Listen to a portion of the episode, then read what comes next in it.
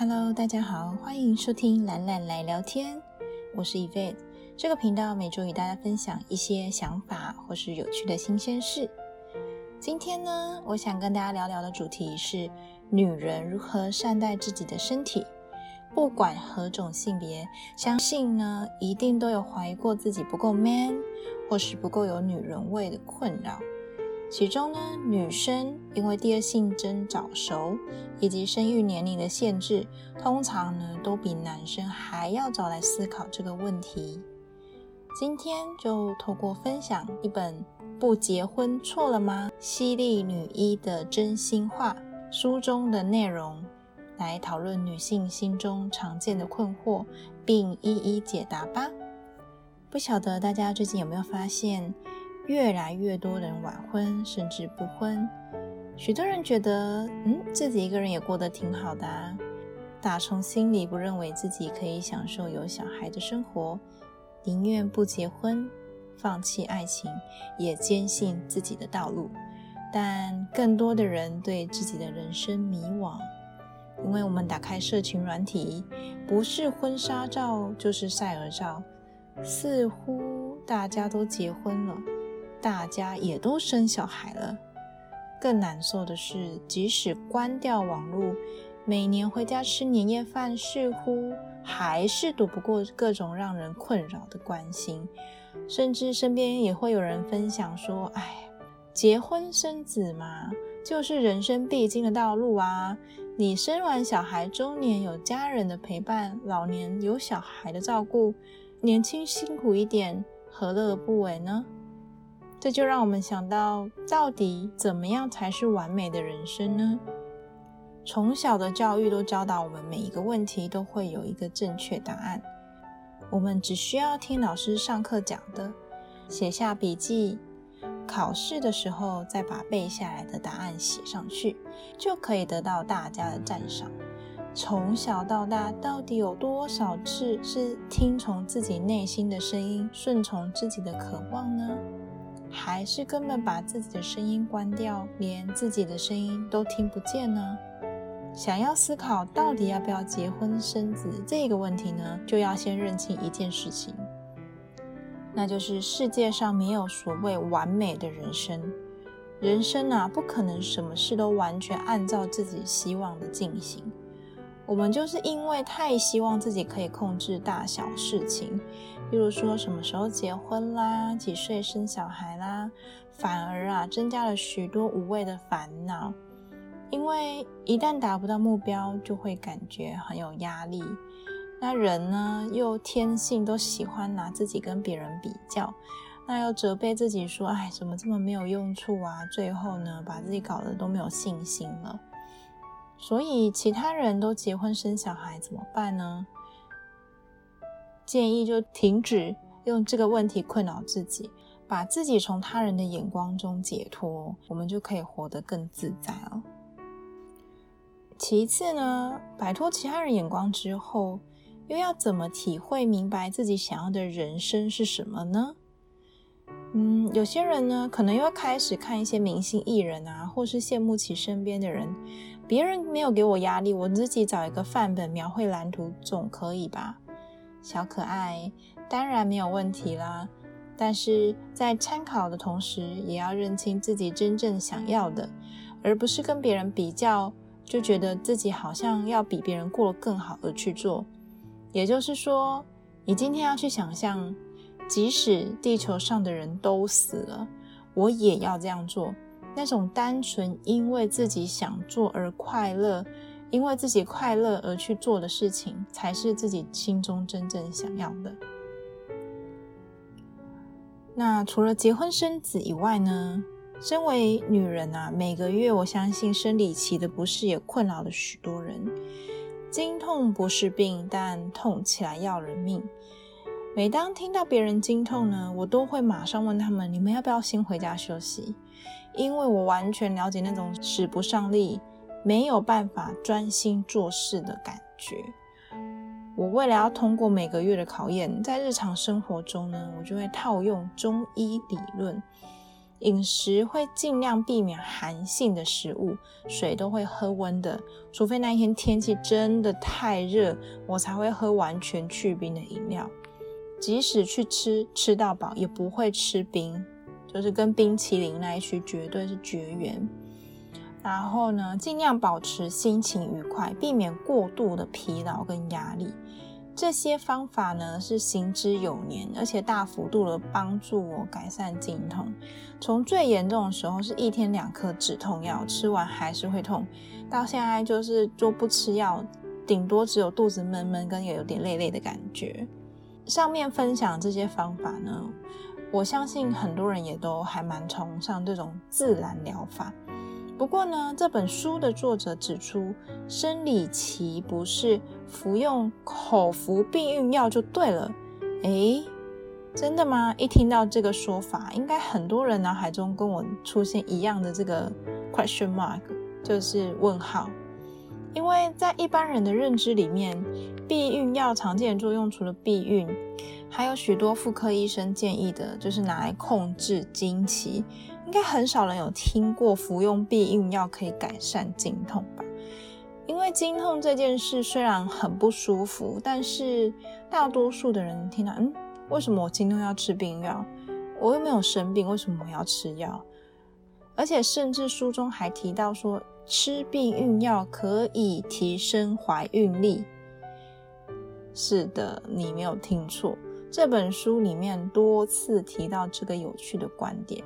那为了更清楚的说明呢，作者宋美璇她也分享了自己亲身的经历，因为她本身是妇科医生的关系嘛，所以三十岁以前呢，她常需要轮班啊，业务十分繁重，就没有心思考虑生小孩这些事情，也不愿意让她每个月的这个经痛影响她的工作，所以呢，她第一个小孩呢，其实是在三十五岁的时候生的。在生第一个小孩之前呢，宋医师他连续服用了七年的避孕药，并且在停药之后马上就怀孕了。所以呢，他认为服用避孕药呢，可以有效控制每个月经血剥落，就是每个月月经流出来子宫内壁上面的那些血液剥离的时候，对子宫壁、子宫产生的一个刺激，然后。刺激减少之后呢，就会大幅度的减少经痛。除了这个好处之外呢，还可以抑制排卵。那这样子一来，卵巢就可以得到休息。因为卵巢中的卵子的数量呢，其实从一出生的量就是固定的，所以呢，它每个月排出来的时候呢，它那个量就是一直持续的在减少中。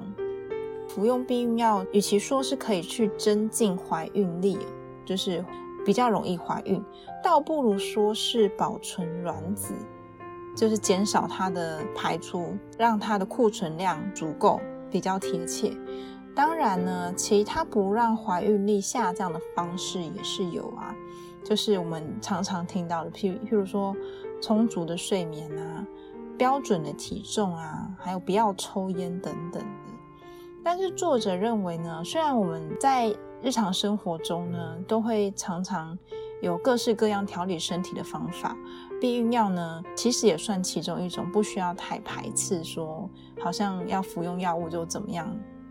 因为避孕药呢，其实它也跟其他的药一样，都是有通过人体实验核准，而且有利药署字号的药，所以呢，它是十分安全有保障的。那到底为什么一般人听到避孕药就会有一种“嗯，我才不要碰”的这种心态呢？或许啊，就作者分享到，讨论到避孕药，好像就是你是不想要怀孕，是不是？好像性方面比较不检点啊，或者是呃，以前那种比较早期的药吃下去会有一些变胖的副作用等等的。甚至有人认为呢，你这样长期去抑制，就是每个月的经期，会不会影响未来的怀孕？那这边就提到，避孕药的确跟其他药物一样有副作用，但是呢，避孕药是完全不会变胖，也不会影响怀孕。它的副作用其实是比较容易有血栓。作者就说，如果血液容易凝固的族群，意思就是说它本身呢就是有血栓风险，比如说有在抽烟啊、体重过重啊，或是四十岁以上的人呢，服用避孕药的话是有血栓的风险，使用前呢就必须要去咨询医生。那相信有一些人有听过说，服用这种荷尔蒙之类的药呢，可能会有致癌的风险。没有错，因为根据世界卫生组织提出的数据啊，服用避孕药带来的致癌风险呢，就是子宫颈癌是一般人的一点三一倍。那乳癌呢，则是一点二四倍。但作者认为，因为服用避孕药的人呢，多数在性交的过程中就不戴保险套。那不戴保险套呢，就比较容易感染人类乳头状病毒，英文就是 HPV。所以呢，子宫颈癌上升的这一块呢，可能就是因为服用了避孕药不戴保险套而。直接让子宫颈暴露在感染的这个人类乳头病毒的这个致癌风险的暴露下呢，导致的一个结果。所以呢，他也认为，即使服用避孕药，也必须要使用保险套，也要定期的接受子宫颈抹片，才不会延误治疗。我们听这样子副作用一连串这样下来，一下又是血栓，一下又是癌症，会不会好像？真的是蛮恐怖的一个药。其实先不要急着下定论哦，因为呢，在英国研究的一个报告指出呢，在十万名女性当中，他们统计了一年内死亡的原因。那他把健康而且没有抽烟，然后有在服用避孕药的人呢，他死亡的风险呢，如果是设为一的话，那么在家发生事故死亡值就是三。那如果是我们一般人怀孕或是生产的死亡风险是六，交通事故死亡的风险是八，抽烟的人呢，死亡的风险要高得多，死亡数值是一百六十七。所以呢，综合以上的观点呢，服用避孕药的好处呢，看起来是比坏处，就是这些副作用还要来得更多的。而好处呢，除了上面提到的改善经痛、保存卵子以外呢，还有很多项。这边我简单的带过去哦。服用避孕药呢，可以降低卵巢相关的疾病，也可以降低子宫外孕、子宫内膜癌的风险，预防骨质疏松症，降低罹患良性乳癌及大肠癌的风险等等。念到这边，是不是有一种在上课的感觉啊？总之呢，希望今天讨论到的呢，可以提供你们一些新的观点。未来在生理痛的时候，或许也可以试看看这个选项。不要因为过去的认知影响判断，跟着时代进步，才能越过越好哦。最后想分享两个冷知识给大家：口服避孕药呢，目前已经有四代喽。那第一代可以最大程度的改善经痛，因为第一代的荷尔蒙的浓度是最高的。至于每个人使用哪一代，则是因人而异。一般人服用荷尔蒙浓度越低的避孕药，出现恶心、呕吐等等的副作用呢越低。但是也不是每个人都这样，也是有人相反的。所以呢，在一开始服用避孕药的时候，如果出现副作用，但是这个副作用不是很严重的话，可以先观察一两周，通常呢就会随着时间而改善。如果真的真的不舒服的话呢，也不用勉强，可以跟医师或是药师讨论换药。第二个想跟大家分享的冷知识呢，就是避孕药到底要吃几天？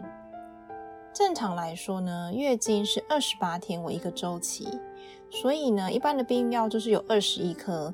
吃了二十一颗之后呢，就停药七天，然后停药的时候月经就会来。那为什么避孕药有二十一定，也有二十八定的呢？这个很，这还蛮有趣的。你想想看哦，如果吃二十一天停药七天，是不是很容易忘记吃？所以呢，为了帮助各位小可爱可以规律的服药，就推出了二十八定的避孕药。也就是二十一天的避孕药加上七天的假避孕药。那假避孕药的成分呢，就是一些维他命啊，或者健康补给的东西，就是每天吃一颗。健忘的人呢，就不用担心说我要记得哪一天要开始再吃下一个周期，所以是还蛮贴心的。好啦，那今天的分享就到这边喽。希望今天的分享有帮助到大家，祝福有小宝贝的妈妈们母亲节愉快，也祝福每一位女人都能放下他人的眼光，活出自我。如果喜欢我的分享，欢迎订阅我的频道，还有分享给身边你所爱的人。分享给男生们也可以学习了解女生们的需求哦。那这个频道每周都会固定更新，如果有想聊的话题的话，也欢迎跟我说。